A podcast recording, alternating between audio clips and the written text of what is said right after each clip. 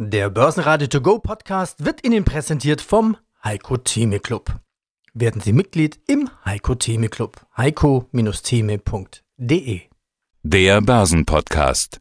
Börsenradio Network AG. Das Börsenradio. Marktbericht. Im Studio Sebastian Leben und Peter Heinrich. Außerdem hören Sie zu DAX und Dow Jones sowie den Stay-at-Home-Aktien Zalando und Delivery Hero, Chartanalyst Stefan Salomon von Candlestick, zu den Trends bei Wikifolio den Wikifolio-Chef Andreas Kern, zu den Q3-Zahlen von POR CEO Karl-Heinz Strauß. Und zum Wachstum der Talkpool AG Gründer und Chairman Magnus Sparholm. Fixed-Income-Experte Howard Luder von Horizon Capital zu den Chancen am Zinsmarkt in Europa. Und Immobilienexperte und Coach Alex Fischer von AF Media zum Thema Steuern sparen. Sie hören Ausschnitte aus Börsenradio-Interviews. Die vollständige Version der Interviews finden Sie auf börsenradio.de oder in der Börsenradio-App. Nach dem schwarzen Börsenfreitag am Black Friday erholen sich die Börsen leicht. Von der anfänglich deutlichen Erholung im DAX bleibt am Schluss allerdings kaum etwas übrig. Plus 0,2% auf 15.280 Punkte. Der ATX in Wien steigt plus 0,7% auf 3.656 Punkte. Der ATX Total Return auf 7.394 Punkte. Der Grund dafür dürfte nach wie vor das Kürzel B11529 sein, das inzwischen gängigerweise Omikron genannt wird. Am Dienstag steht eine neue Bund-Länder-Runde an, schneller als ursprünglich erwartet. Auch die weiter angezogene Inflation dürfte nicht für bessere Laune sorgen. Diese lag im November in Deutschland schon bei 5,2 Prozent. Ja, herzlich willkommen. Mein Name ist Stefan Salomon, Chartanalyst, www.candlestick.de, meine Internetseite. Auf der finden Sie auch Informationen zu meinen beiden Büchern, das große Lehrbuch der Chartanalyse und das große Arbeitsbuch der Chartanalyse. Der DAX hat einen mitbekommen am letzten Freitag. Der Black Friday war auch für die Börsen ein schwarzer Tag. Zu Wochenbeginn. Jetzt holt sich der DAX wieder ein bisschen was zurück von dem, was er in der vergangenen Woche verloren hat. Aber von den Rekorden sind wir natürlich noch weit entfernt. Wollen wir mal die Scherben ein bisschen ordnen und auf die Charttechnik schauen? Herr Salomon, was ist denn da jetzt wichtig im DAX? Ja, Scherben bringen Glück, aber in diesem Fall bin ich mir noch unsicher, weil rein von der Chartanalyse her haben wir ein riesengroßes Gap, eine große Lücke zwischen etwa 15.700 und etwa 15.550 Punkten roundabout und dieses breite Gap ist natürlich ein deutliches Warnsignal, ein Verkaufssignal. Das heißt, also eine Regel bei Kurslücken lautet, investiere in Richtung des Gaps. Das heißt, wir haben hier eine einseitige starke Stimmungsverschlechterung. Wir sind auch an die 200-Tageslinie gelaufen. Und diese Stimmungsverschlechterung, das spricht eher gegen den Markt. Und solange dieses Gap nicht geschlossen wird, wir also über 15.800 Punkte laufen per Tagesschlusskurs, muss man einfach davon ausgehen, dass wir also hier durchaus Probleme haben, nochmal nach oben zu laufen und dass also auch eine Jahresendrallye unter Umständen ausfällt und dass wir uns durchaus in Richtung 15.000, 14.800 Punkte bewegen. Und alles, was darunter kommt, also unter 14.800 wäre dann desaströs, dann würden wir also uns auch die 14.000 von unten anschauen, weil man muss ganz einfach sehen, wir sind ja seit April diesen Jahres auch in so einer Seitwärtsbewegung. Und diese Seitwärtsbewegung, die hatten wir Anfang November nach oben verlassen, aber aktuell ist dieses Verlassen nach oben, ist das eine Bullenfalle gewesen. Und deswegen muss man also hier noch ein bisschen vorsichtig bleiben. Schauen wir in die USA. Am Dow Jones gab es auch einen ordentlichen Durchrüttler am Freitag. Und da war am Vortag ja sogar noch Feiertag, Thanksgiving. Die hatten also eigentlich gar keine andere Wahl, gar nicht davor die Möglichkeit zu reagieren. Da ging es runter. Wie sieht es im Dow aus? Ja, ähnlich. Es ist natürlich noch so, dass wir diese Worst-Case-Szenarien, dass wir jetzt DAX hier an die 14.000er Marke fallen, das ist noch nicht spruchreif. Da müssen wir die Unterstützung knacken. Und genauso ist es beim Dow Jones. Allerdings, wenn man sich die Monatskerzen anschaut, also eine sehr langfristige Perspektive, dann haben wir seit 2011 einen sehr langfristigen Aufwärtstrendkanal und wir sind erst Anfang des Jahres im Frühjahr aus diesem Aufwärtstrendkanal nochmal nach oben heraus gestartet. Aber man muss halt sehen, dass wir in den letzten sechs, sieben Monaten auch so ein bisschen immer auf der Stelle treten. Das heißt, sollten wir im Dow Jones hier weiter nach unten kommen, zum Beispiel unter die 33.000, dann ist hier das Ende abzusehen. Dann haben wir jetzt aktuell eine Gipfelbildung. Aber auch das ist noch nicht spruchreif. Also die Verluste müssen wir schauen, wie die Börsen weiter reagiert auf die Covid-Situation. Aber zumindest ist da dieser Freitag ein Warnsignal. Und auch von der sehr, sehr langfristigen Perspektive könnten wir diese Unsicherheit, die wir im letzten halben Jahr gesehen haben, durchaus noch ein Jahr oder vielleicht sogar bis Ende 2023 weiter fortsetzen. Also es könnte weiter ungemütlich an den Börsen bleiben. Gewinner im DAX waren die Versorger, nachdem man hier gute Geschäfte unter der neuen Bundesregierung erwartet. Ganz vorne im DAX am Montag RWE mit plus 2,7%, weitere Gewinner waren Puma mit plus 2,3% und Delivery Hero mit plus 2%. Diese hat schon am Freitag gut zulegen können als typische Stay-at-Home-Aktie. Andere Aktien, denen man diesen Stempel verpassen könnte, gaben am Montag wieder ab nach dem Plus am Freitag. So zum Beispiel Shop Apotheke, HelloFresh und Zalando. Stärkste Verlierer waren Heidelberg Zement nach einer Analystenherabstufung mit minus 2,3%, Kier Gen mit minus 2,4% nach den Kursgewinnen am Freitag und Schlusslicht war Continental mit minus 4,2%, ebenfalls nach einer Analystenherabstufung. Wir haben dem Ganzen seit Corona einen Begriff gegeben, Stay-at-Home-Aktien. Äh, ein Neologismus, den es nur dank Corona überhaupt gibt. Auch wenn das alles Entwicklungen sind, die wahrscheinlich durch Corona nur beschleunigt wurden. Aber ja, Zalando ist so ein Shooting-Star aus dieser Zeit. Und damit meine ich jetzt nicht die Chartformation, sondern im klassischen Sinne Shooting-Star. Zalando bis in den DAX aufgestiegen. Äh, auch die waren am Freitag einer der wenigen Gewinner. Wenn es heißt, neue Variante ist am Start. Omikron, Schock sorgt bei Zalando meistens für Jubel, auch wenn da heute wieder ein kleines bisschen Gewinne wahrscheinlich mitgenommen werden. Schauen wir mal in den Chart. Was gibt es bei Zalando zu sagen? Zalando hat eigentlich erst im September, Ende September ein Verkaufssignal geliefert. Die Aktie ist ja auch sehr gut gelaufen, hatte sich ja mehr als verdoppelt, ist wahnsinnig gut gelaufen und hat über 2021 eine Seitwärtsbewegung ausgebildet, eine Keilformation. Und diese Keilformation ist Ende September nach unten verlassen worden. Ein Verkaufssignal. Jetzt sehen wir allerdings, dass sozusagen Anschlussverkäufe fehlen, dass die Aktie weiter seitwärts gelaufen ist. Ob sich hier wirklich eine weitere Gegenbewegung durchsetzt, bleibt im Prinzip abzuwarten. Das heißt, so über einem Niveau von 90 Euro könnte man davon ausgehen, dass das vielleicht eine Bärenfalle war weil wir dann wieder in diese Keilformation zurückkehren würden. Dann hätten wir also hier eine Bodenbildung, eine Marktbereinigung. Aber vom aktuellen Bild kann man eher davon ausgehen, dass da der Weg nach oben so ein bisschen verbaut ist und noch mehr Stay at Home ist fast sogar Delivery Hero. Die sind auch schon ein kleines bisschen länger im DAX als Zalando, aber auch die, ja, einer der Aufsteiger des Jahres eigentlich. Essenslieferant Delivery Hero, was tut sich hier?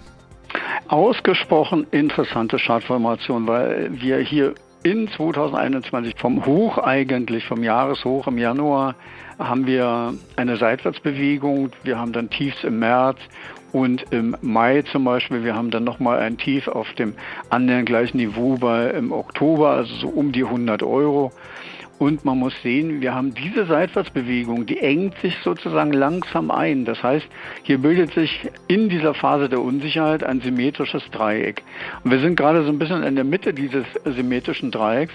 Und demzufolge sollte die Aktie jetzt hier nach oben ansteigen und zum Beispiel auch das November, das bisherige November hoch knacken, aus dem Dreieck nach oben ausbrechen, dann hätten wir hier deutliches Aufwärtspotenzial.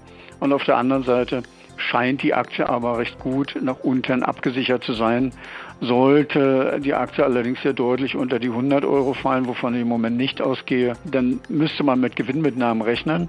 Aber sehr, sehr interessant aufgrund dieses symmetrischen Dreiecks.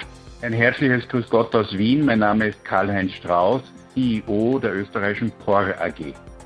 Und wir blicken wieder in Ihre Zahlen. Über Ihre vollen Auftragsbücher haben wir in den vergangenen Quartalen ja schon mit Ihnen gesprochen. Die Baubranche boomt weiter und offenbar haben Sie auch schon begonnen, das umzusetzen. Plus 9,4% bei der Gesamtleistung auf 4,14 Milliarden Euro. Sie schreiben von einem starken Q3. Pandemiebedingt kam es zu Nachholeffekten aus der Vergangenheit.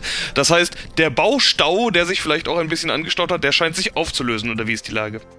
Ja, Sie haben es schon richtig formuliert. Es ist einiges aus dem Jahre 2020 natürlich übrig geblieben.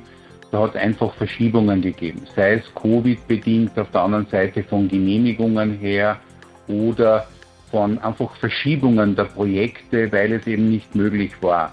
Und da hat sich schon 2021 gut begonnen, aber vor allem das dritte Quartal war ein sehr, sehr starkes Quartal. Es hat keinen einzigen Feiertag gegeben, der war diesmal in Österreich an einem Sonntag. Das Wetter hat außerordentlich gut mitgespielt, so dass dieses Quartal eigentlich ein etwas außergewöhnliches Quartal war, auch was die Leistung betrifft. Allerdings verschlechtert sich die Corona-Lage ja gerade wieder. Kommt es schon wieder zu Verzögerungen und Verschiebungen oder ist das in Aussicht? Wie schätzen Sie die Lage ein?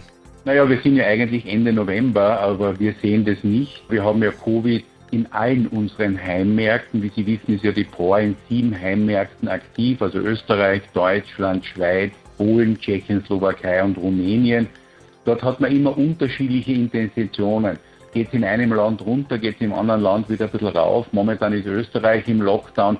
Aber wir haben gute Regelungen. Wir haben von Haus aus eine Impfquote im Bohrkonzern in de, bei, in, bei den Angestellten in etwa von über 85 Prozent, auf den Baustellen sogar über 90 Prozent.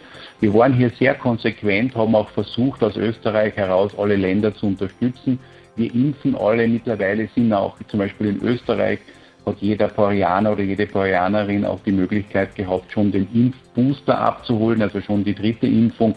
Das läuft und das exportieren wir natürlich auch in andere unserer Länder und versuchen unsere Mitarbeiter und Mitarbeiterinnen zu schützen. Und das wurde wirklich, muss ich sagen, großartig angenommen. Ja, hallo, mein Name ist Andreas Kern, bin Gründer und CEO von äh, Wikifolio. Am besten macht man eine Umfrage oder man stellt die Fragen an Wikifolio. Dazu kommen wir auch noch gleich im Detail. Wenn man sich jetzt so die letzten Tage anschaut, den Bremser an den Börsen, zum Beispiel der DAX. Im November hatten wir 16.447 Punkte im Hoch. Ja, jetzt hatten wir dann fast 1000 Punkte runter auf 15.247.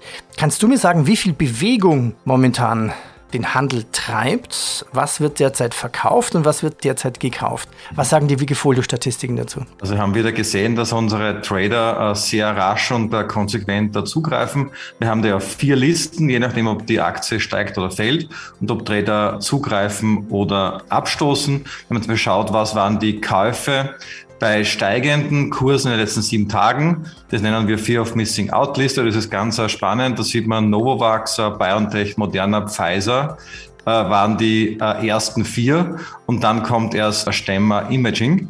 Also das Muster ist ganz klar zu erkennen. Biotech war das, was man kaufen musste in der letzten Woche. Wenn man das gleiche auf der Verkaufsseite anschaut, der Verkäufe bei fallenden Kursen, also Jumping the Ship, da habe ich das Muster noch nicht gesehen. Das ist quer durch von Aixtron, dem Anlagenbauer, äh, bis hin zu Alibaba, Square, Gazprom, Seconet.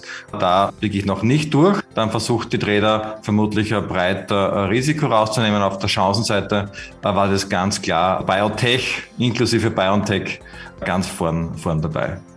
Das kann ich jetzt gut nachvollziehen. Bei den Verkäufen hätte ich jetzt eher erwartet, da fliegen die üblichen äh, Fluggesellschaften raus, die typischen äh, Corona-Verlierer eigentlich. Das kann man jetzt gar nicht sagen. Also eher vorsichtig sein. Also ich würde vermuten, dass äh, Fluggesellschaften ohnehin schon sehr dünn vertreten waren. Mhm. Also man kann ja auch schauen, was sind die beliebtesten Aktien insgesamt, indem man sich das Top 50 Community Aktien Wikifolio ansieht. Da sind die 50 beliebtesten Aktien drinnen.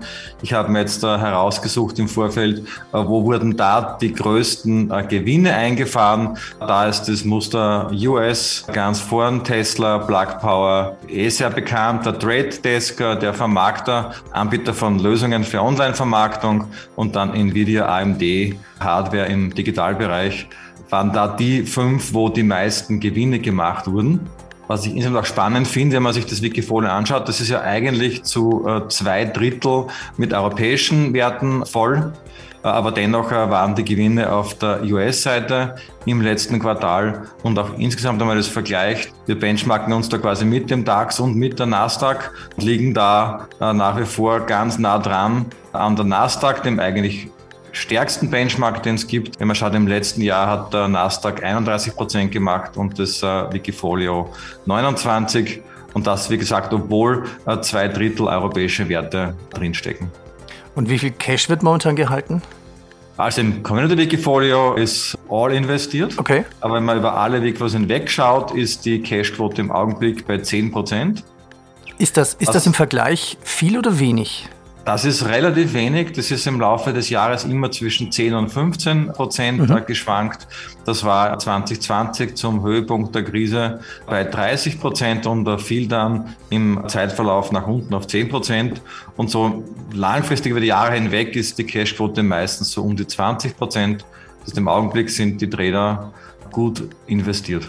Ja, mein Name ist Magnus Barholm. Ich habe die Firma Talkpool gegründet vor 20 Jahren und ich bin immer noch der größte Aktionär und Verwaltungsratsvorsitzender oder Aufsichtsratsvorsitzender heißt es, glaube ich, in Deutschland.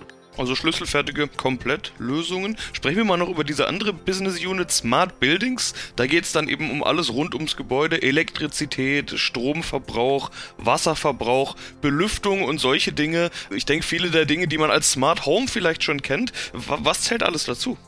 Ja, das ist gerade da. Wir, wir äh, steuern ja hoffentlich Richtung einer Welt, wo wir viel besser umgehen mit unseren begrenzten Ressourcen. Und da, da zählt zum Beispiel Wasser dazu, dass wir dann schauen, dass, dass wir die Verschwendung verringern, dass wir Wasser besser management, managen, Qualität, Lecken und äh, dass, dass es dann angenehmer wird für die Verbraucher und das ist auch der Fall in, in Strom. Dann geht es da um Stromerzeugung mit Solarpanelen auf dem Dach, mit äh, Ladestationen für Autos im Keller äh, und alles, alle, vor allem dann dass man hauptsächlich dann lokal diesen Strom, bei dem man lokal produziert, auch lokal verbraucht. Und wenn man es nicht lokal verbrauchen kann, dann laden wir die Batterien auf, die im Gebäude sind. Und wenn das auch, wenn man zu viel Energie hat, dann können wir es in, in die Stromnetze herausfüttern. Das ist halt so eine, eine Mikrostromlösung und das ist, denke ich, sehr wichtig für die Zukunft, dass erstens die Gebäude klimaneutral sind und zweitens, dass man auch dann äh, auf lokaler Basis in jedem Gebäude äh, eine, eine Lösung hat, womit man dann Strom erstellt und managt und auf eine sehr äh, ja, umweltfreundliche Ebene handhaben kann. Und dann auch Luft ist so die dritte Fokus, wobei wir uns dann auf Innenraumluft in, in die Gebäude konzentrieren. Und da geht es da äh, um Lösungen, die wir dann wir holen frische Luft durch die, die, durch die Fenster hinein. Wir managen die Luftqualität, wir schauen auch, dass das weniger Strom verbraucht wird. Zum Beispiel, sobald niemand in einem Raum ist, dann, dann fahren wir dann die Stromproduktion runter. Und dann, sobald jemand reinkommt, dann fahren wir das hoch. Wir haben dann Kohlendioxidsensoren, die dann das merken sehr, sehr schnell. Das geht innerhalb einer Sekunde. Sehr schnell merken wir dann, aha, jetzt kommen dann mehr und mehr Leute in diesen Raum hinein, dann lüften wir mehr. Da gibt es auch neue tolle Technologien mit so Passiv-Ionisierung, damit man dann so die Luft noch gesünder machen kann. So praktisch, dass die Bewohner dann in einem Naturwald sitzen und Luft atmen, die, die äh, so praktisch von einem Wasserfall kommt. Da hat man sehr gesunde Moleküle und, und jetzt in unserer Welt mit viel Elektronik und äh, Luftverschmutzung haben wir halt sehr viel negative Einfluss auf Luft und das, das können wir dann korrigieren und verbessern, dass wir dann für die Leute dann sehr gute Luft darstellen. Dafür haben wir dann Lösungen entwickelt, die jetzt kommerzialisiert sind. Wir haben lange daran gearbeitet, sieben, acht Jahre lang und jetzt ja, kommen machen wir da Fortschritte mit den Lösungen für Luft, für Strom und für Wasser. Ja, und wir begrüßen Alex Fischer von AF Media. Grüße Sie. Gegrüßt seist du mir. Ist okay, wenn wir du sagen, oder? Okay, ja, können wir gerne machen. Ja, Alles klar. Genau. Nächstes genau. Thema: Steuern sparen. Ich finde das ein Traumthema. Meine, jeder Festangestellte kennt das auch, selbst der Selbstständige hat einen super Job, es läuft gut, Aktien laufen gut, zack. Und irgendwie ist nur noch die Hälfte übrig. Warum gibt es eigentlich nicht das Traumformular, wo man zwei, drei Kreuze macht? Ja, und dann hat man Steuern gespart. Ähm, wie kann man den Steuern sparen? Oder was ersetzt dieses Traumformular? Also vielleicht mal zunächst mal, warum ich mich damit beschäftige und warum ich das momentan auch über mein, über mein Next Level Steuercoaching ganz weit nach vorne bringe, ist, weil ich einfach immer wieder gesehen habe, in Coachings über Immobilienakquise, wie man an Off-Market-Objekte reinkommen kann, dann immer wieder das Thema Eigenkapital und kam immer wieder das Thema Steuern. Also ich wollte das eigentlich gar nicht, äh, gar nicht so machen, sondern, sondern ich habe einfach gesehen, da ist eine riesige Nachfrage da und wir waren damals auch die Ersten. Jetzt gibt es ein paar mehr die Coachings dazu, allerdings sind die alle bei uns auf dem Coaching selber draufgesetzt, was mich natürlich sehr ehrt, weil, weil als Fiat Panda wird man natürlich nicht kopiert. Lange Rede, kurzer Sinn. Es hat erstens mal damit zu tun, und das ist eine schlimme Fehlannahme, dass man denkt, ah, Steuern macht mein Steuerberater. Was mich selber schockiert hat, ich wusste das nicht vor Beginn des Coachings, sondern erst als die ersten Steuerberater bei uns drauf waren, weil ich mich gefragt habe, sag mal, warum, was macht ihr hier? Ihr müsstet das doch wissen. Und weißt du, dass von 2.000 bis 4.000 Stunden Steuerberaterausbildung, von 2.000 bis 4.000 äh, Stunden Steuerberaterausbildung, es gibt unterschiedliche lange Ausbildungswege dafür. Weißt du, wie viele wie viel Stunden sich auf steuerliche Gestaltung bzw. Steuern sparen richten von diesem Ausbildungsjob? Es sind zwei bis vier Stunden. Zwei bis vier Stunden. Nicht pro Woche, nicht pro Monat, sondern in der ganzen Ausbildung. Nein, in der, in der ganzen Ausbildung. Der Rest ist einfach korrekte Veranlagung.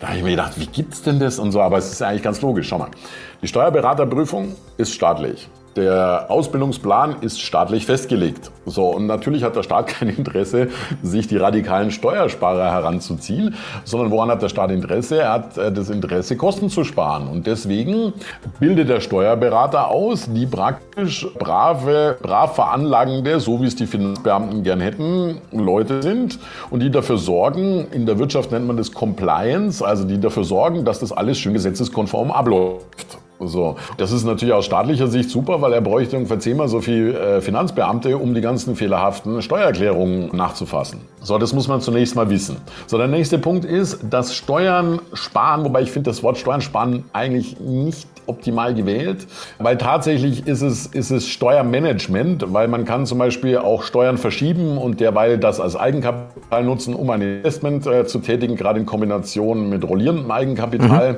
Da kann ich gleich noch zu was sagen. Also es ist praktisch der Turbo-Booster in deiner Investmentstrategie, wenn du das drauf hast. Ja, einen schönen guten Tag. Mein Name ist Howard Luder und ich arbeite für Horizon Capital, eine der führenden Vermögensverwalter in Europa mit etwa 400 plus Milliarden. Wir treffen uns auf der Euro Finance Week, sprechen auch über Finance in Euro und zwar Fixed Income. Wir sprechen über Europa als interessant beim Thema Fixed Income, denn es heißt doch immer, in Europa gibt es doch gar keine Zinsen mehr.